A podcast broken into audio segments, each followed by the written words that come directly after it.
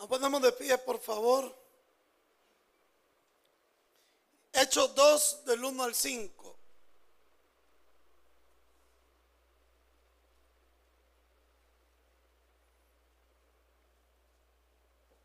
Hechos 2 del 1 al 5. ¿A qué vino el Espíritu Santo? ¿A qué vino el Espíritu Santo?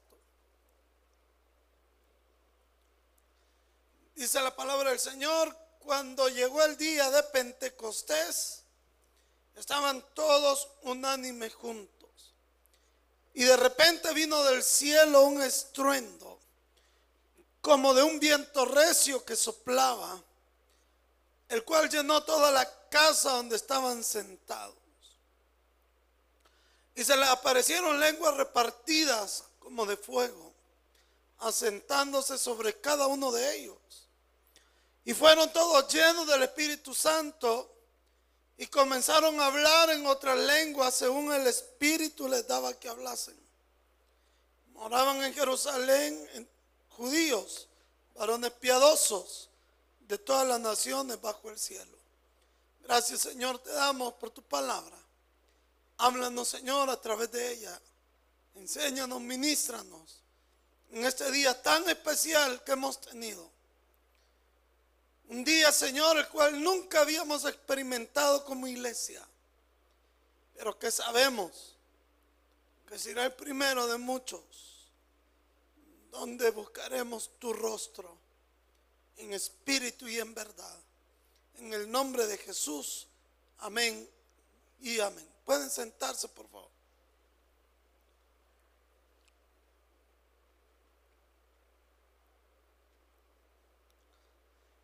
De repente le cae a usted la llamada y le dice, tía, voy a llegar tal fecha al Salvador. ¿Qué quiere que le lleve? Ay, hijo, si me podés traer un plasma. Si me podés traer una compu.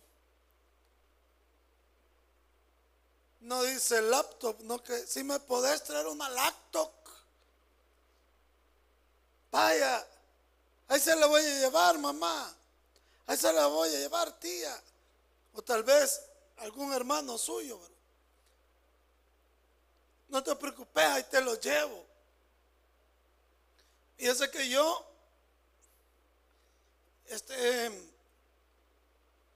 no puedo usar cualquier desodorante que lleve o que contenga alcohol, porque me irrita.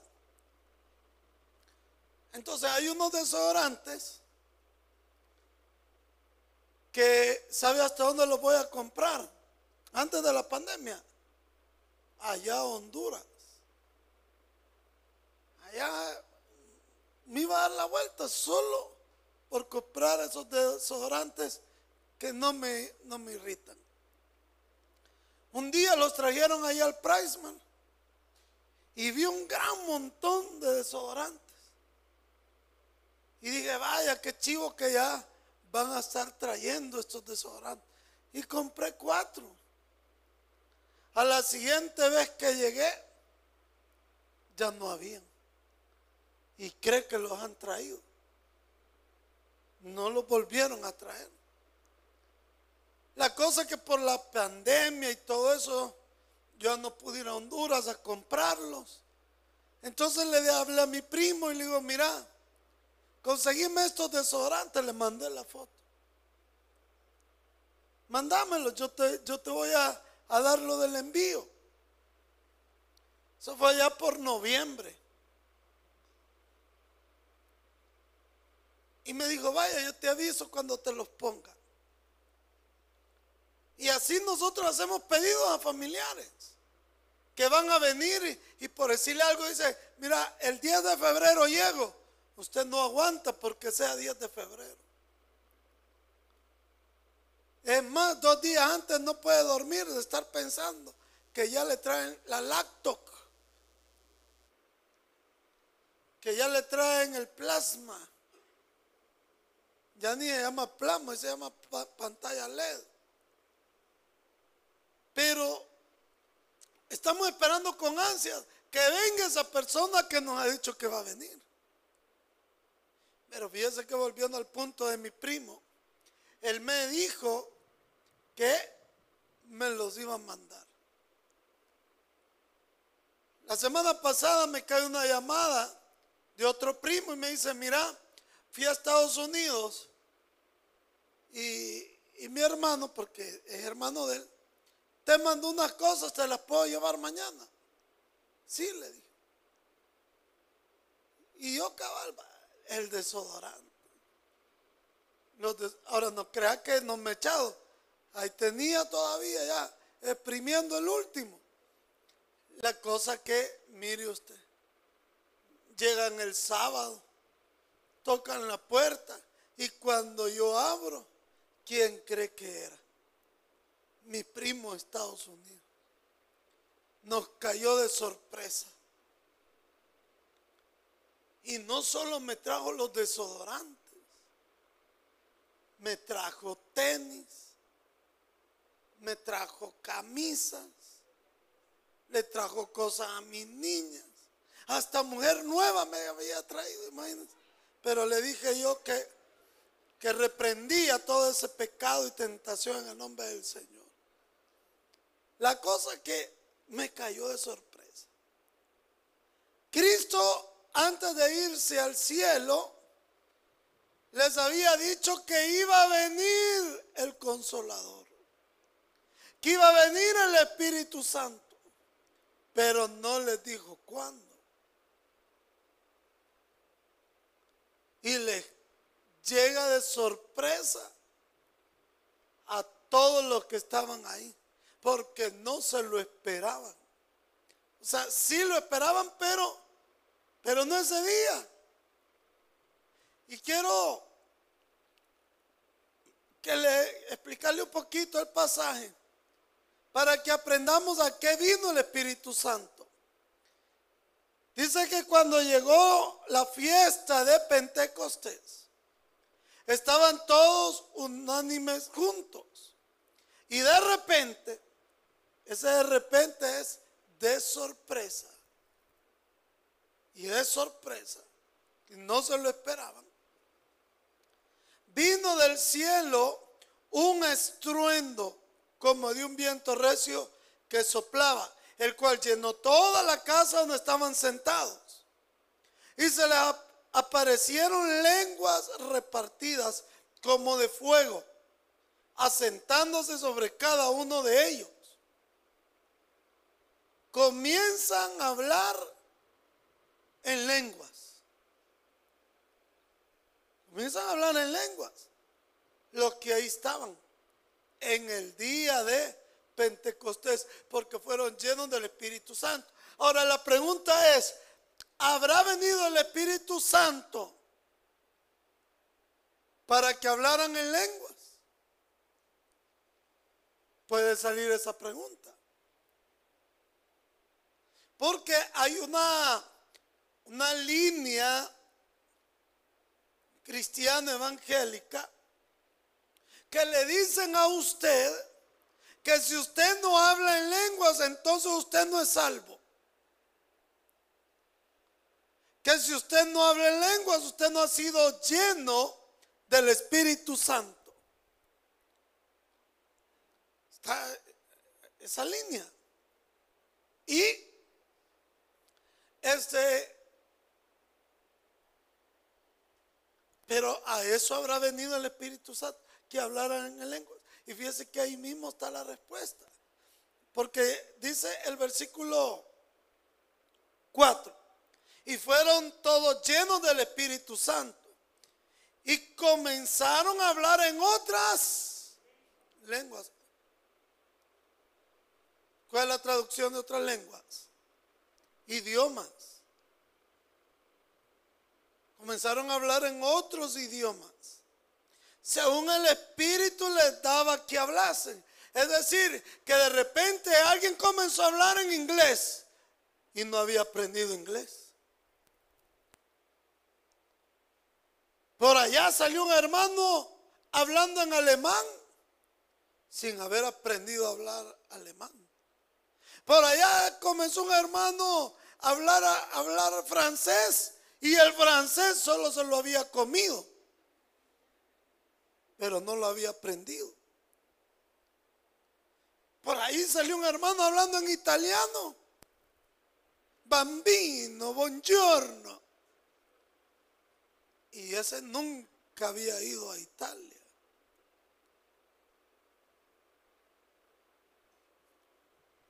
¿Por qué cuando el Espíritu Santo descendió, la primera manifestación que ocurrió fue hablar otros idiomas? Porque no, no es aquello de que, este, ¿verdad? O sea, no se imagine a ellos diciendo ahí, Ramos, saca la bazooka. No, más o menos así. No. Porque hoy en día muchos creyentes que creen que hablan en lenguas, usted los escucha y son los mismos repiten. Siempre la frase, Rambo saca la bazooka, Rambo saca la Rambo saca la... Risa le da Y no pasan de ahí. No fue eso. Hablaban. Imagínense allá, de repente alguien comenzó a hablar en español. Hey, ¿qué onda, hermano? ¿Qué pasó?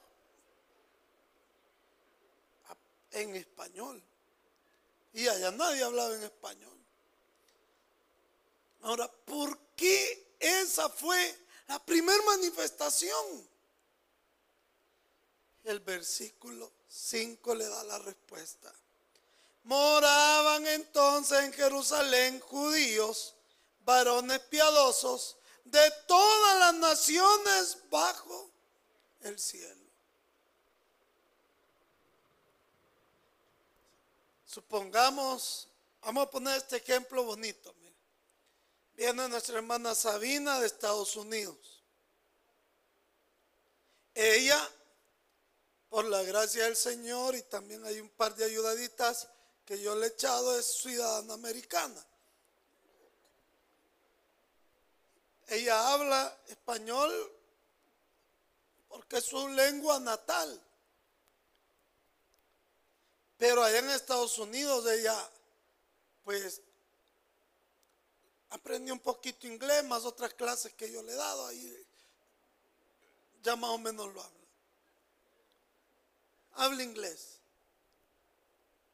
Entonces ella viene de Estados Unidos a su pueblo natal, modelo City. Que ella creció en el barrio modelo, allá en Santa Anita. Entonces viene aquí a Crediza. Y supongamos que era el día de Pentecostés. Y viene el Espíritu Santo. Y de repente, nuestro hermano Julio Flores, la hermana Ana Gloria de Flores,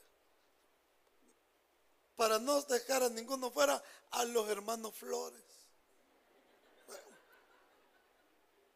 para que no se sientan mal, los de la orquesta San Vicente también comienzan a hablar en inglés.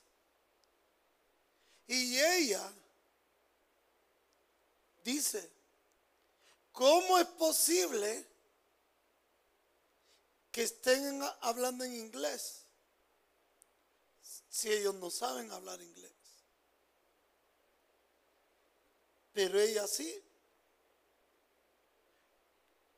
Entonces, por eso la, la, primera manifestación del Espíritu Santo fue que hablaran en otros idiomas del idioma de los que estaban ahí presentes, que no sabían de Cristo,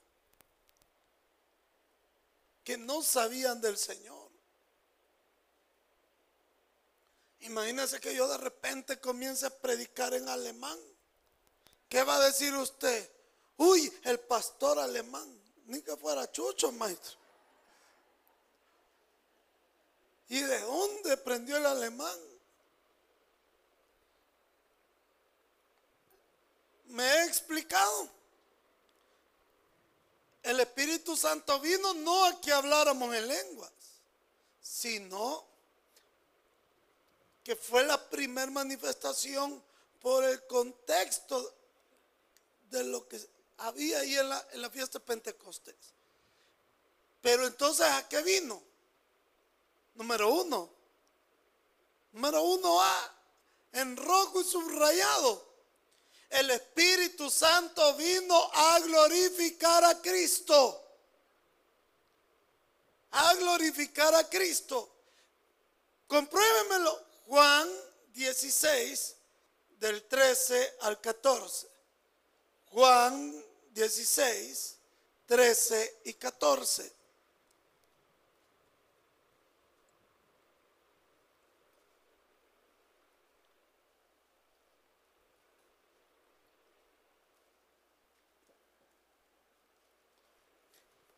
Vamos a ver, ya lo tenemos.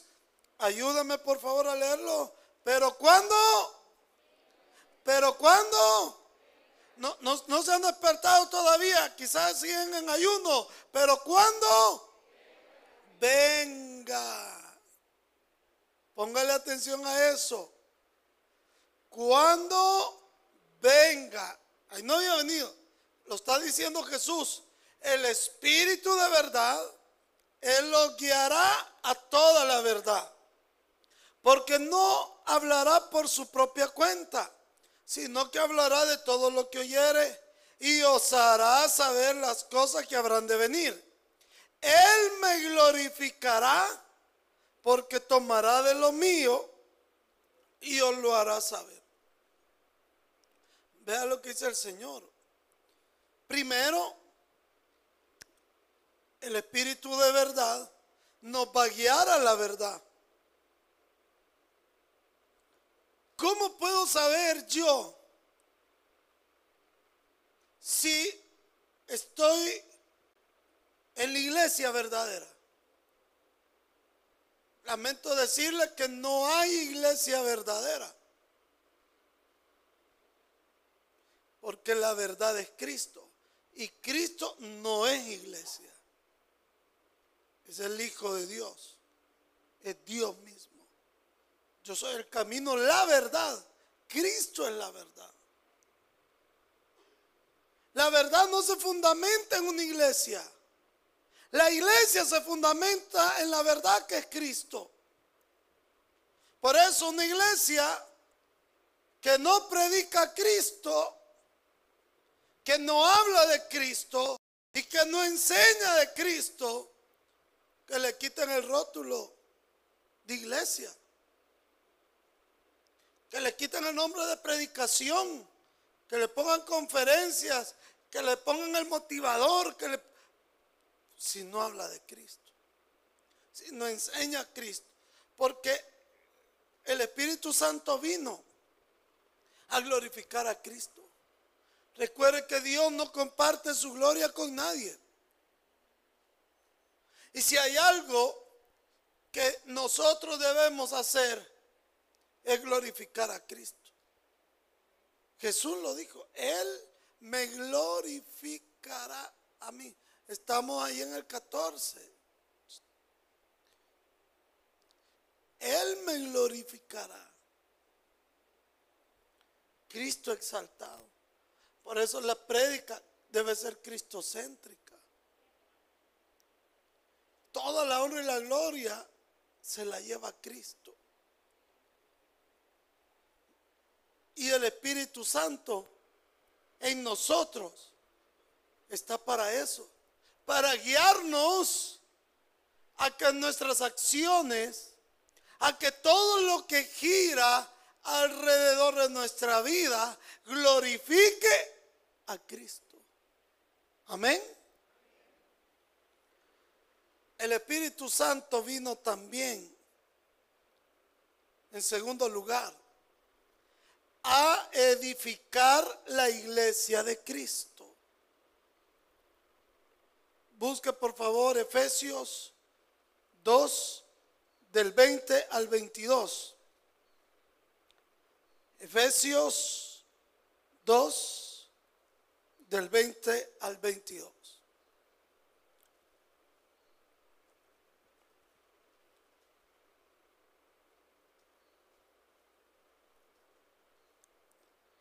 Edificados, edificados sobre el fundamento de los apóstoles y profetas, siendo la principal piedra del ángulo Jesucristo mismo, en quien todo el edificio bien coordinado va creciendo para ser un templo santo en el Señor, en quien vosotros también sois juntamente edificados para morada de Dios en el Espíritu.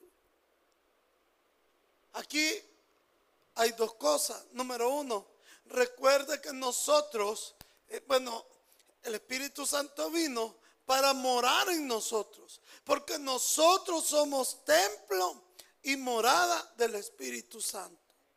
Y el Espíritu Santo es parte de Dios, es Dios.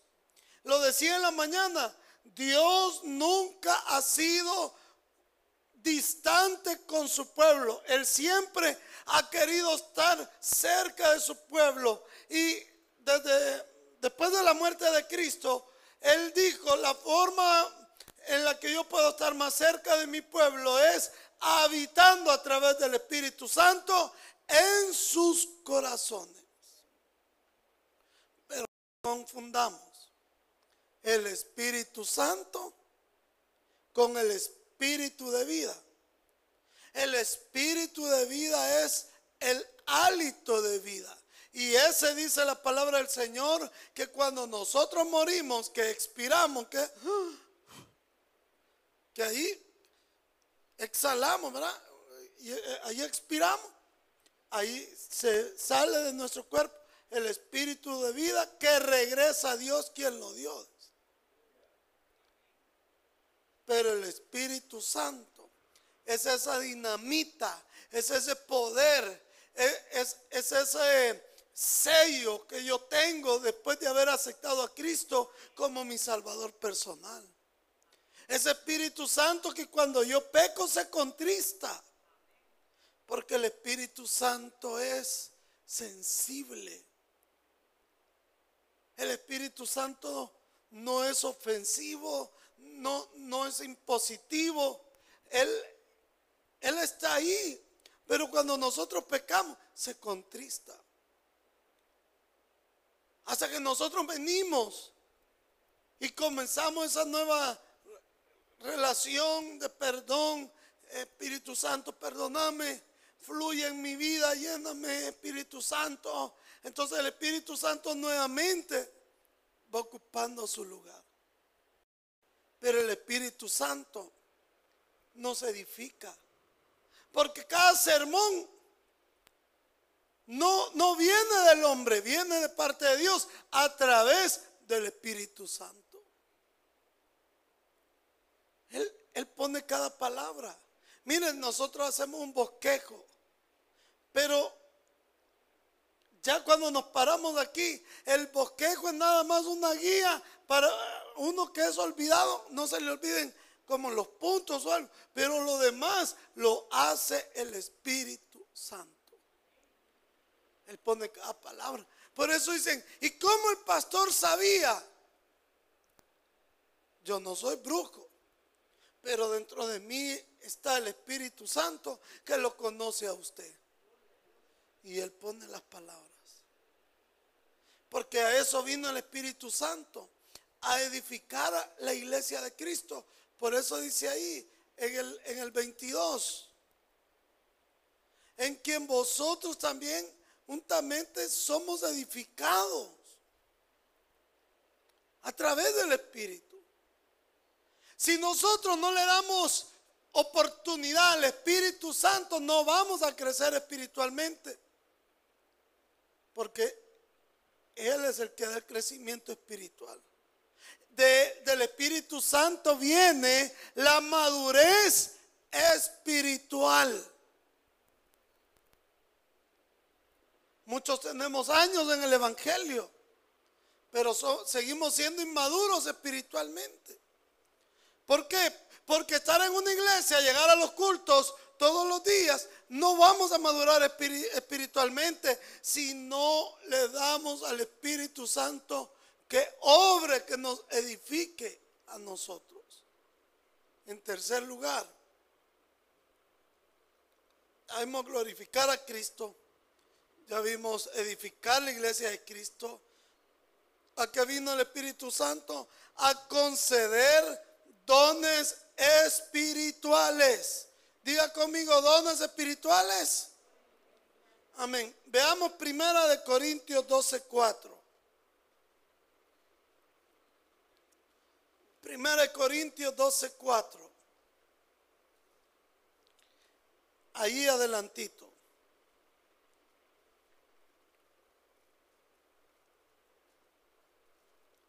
Ahora bien, hay diversidad de dones, pero el Espíritu es el mismo. ¿Qué quiere decir? Que el mismo Espíritu reparte los dones espirituales como Él quiere y a quien quiere. Primero, usted debe de saber distinguir qué es un don y qué es un talento. Porque a veces confundimos los talentos con los dones. ¿Y cuál es la diferencia, pastor? Los talentos son habilidades humanas. Los dones son sobrenaturales. Yo conocí una hermana que ella, Dios le había dado el, don de sanar en el nombre del Señor. Y esta hermana, y aclaro, no todo el que por el que eh, ella oraba se sanaba. Porque no era ella quien hacía el milagro, sino Dios a través de ella. Y quien tiene la última palabra es Dios. Pero la mayoría se sanaban. Ella oraba y, daban testimonio. Mire, cuando oró la hermana, en ese momentito yo sentí la sanidad del Señor. Ahora, eso es algo sobrenatural. Pero de repente viene por ahí alguna, eh, alguna hermanita diciéndome, ay pastor, yo tengo el don del canto. Yo canto bien bonito. No, ese es talento. Porque es una habilidad humana. Que tengo el don del grito. Aleluya. Entonces, ese, es su talento del grito. Pero no es don. Porque el don tiene que ver con algo sobrenatural. ¿Cuál sería el don? El don de la administración. Por ejemplo, que, que viene una hermanita y cuando está cantando, de repente está llorando uno por ahí, está llorando otro por allá, está llorando uno allá. Ese es el don de ministrar los corazones. Porque eso, por muy bonita voz que usted tenga, solamente lo puede hacer el Espíritu Santo.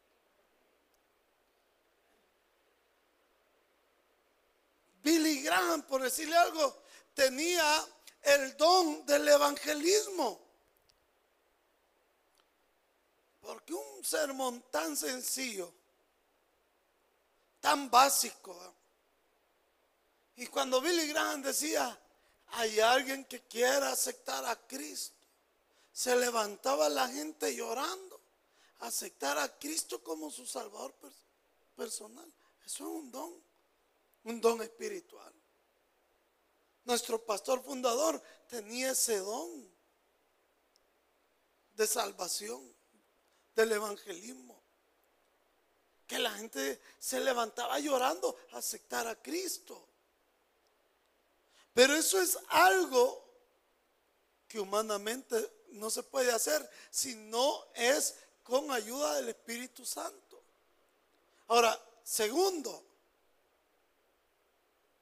¿qué don tiene usted? ¿Cuál es su don? Un día me dijo una hermana, ah, me dijo, pero, pero el hermano Marín no tiene el don, me dijo. ¿Y a usted quién le ha dicho que el hermano Marín no tiene el don? Si yo oí cuando una vecina de él, ahí del pasaje, le dijo, don Marín, venga para acá. Tiene el don. Don Marín. ¿Cuál es el suyo? Yo siempre me había preguntado cuál era mi don. Hasta que un día vino el, pastor Ramón Tobar a explicarnos a los servidores acerca de los dones espirituales. Y él comenzó a desglosarlos bien bonito, aprendimos. Ese día aprendí yo cuál era mi don. No porque yo andaba en la luna todavía. Bueno, ¿y cuál es mi don? ¿Y cuál es? Y lo comprobé porque desde la gente me decía, es que usted tiene el don de la fe. Usted tiene el don de la fe. Y yo veía la fe como un don. Y ese día que vino el pastor Ramón Tobar, que es una eminencia teológica, gran pastor, gran siervo del Señor, cuando él comienza a explicar, dice, la fe como don espiritual. Porque hay diversidad de fe. Por ejemplo, la fe para salvación. Tengo fe en el sacrificio de Cristo, lo recibo y soy salvo. Pero está la fe que produce maravillas. Entonces a mí me decían, usted tiene el don de la fe y yo lo venía escuchando. Y cuando él explicó, y dije, ve, Ah, pues sí, ese es mi don. El don de la fe. Porque yo, yo no sé, pero yo le creo a Dios, hermano. Y la gente me dice, ¿cómo hace? o sea, es algo, no se lo puede explicar. Yo solo le creo a Dios. Y Dios lo hace. Y Dios lo hace. Pero ¿cuál es el suyo? ¿Qué pasa si no conozco mi don? Porque entonces su relación con el Espíritu Santo es débil. Uno, dos, que nos hace falta escudriñar la santa palabra del Señor. Este año vamos a reactivar el FBI. Pastor, ¿y qué es el FBI? Nos va a venir a agarrar la jura aquí nos va a llevar a todos. No, FBI es formación bíblica integral. Entonces vamos a comenzar con los jóvenes, dos meses, los días sábados. Dos meses. Y vamos a estarle enseñando a ellos acerca de la salvación. ¿A qué horas quedamos ya usted el sábado? Una y media. Aquí voy a venir yo con el pollo en el pescuezo. A la una y media, a dos y media. Y les vamos a estar ahí enseñando. De ahí vamos a pasar a otro ministerio. Y así, ministerio por ministerio, vamos a irlos instruyendo. ¿Por qué? Porque es necesario conocer la palabra. Porque si yo no conozco la palabra, el Espíritu Santo, ¿qué me va a acordar si no la conozco? Hay un versículo que dice, y Él os recordará lo que habéis de hablar, lo que habéis de decir. Pero ¿y si yo ni la conozco, qué me va a acordar? ¿De qué me va a acordar? De nada. Entonces, el cristiano, fíjense bien, el cristiano debe de trabajar por conocer su don. Eso quiere decir por crecer espiritualmente, conocer su don, poner en práctica su don, ponerse a trabajar con su don en la obra del Señor. Pero no lo conocemos. ¿A qué vino el Espíritu Santo? Número uno, glorificar a Cristo. Número dos, edificar la iglesia de Cristo. Número tres, a conceder dones espirituales. Ya le expliqué cuál es la diferencia entre don y talento. Y número cuatro. Y aquí vamos a reforzar. ¿Por qué hablaron en lenguas? Ya vimos, ¿verdad? Pero lo vamos a reforzar. ¿Por qué hablaron en lengua? ¿Cuál fue el propósito? Número cuatro revestir de poder a los testigos de Cristo. Revestir de poder a los testigos de Cristo. Hechos 1.8. Hechos 1.8. Actuation 1.8. A los que quieren aprender inglés. Ah, el inglés británico sería dramatation.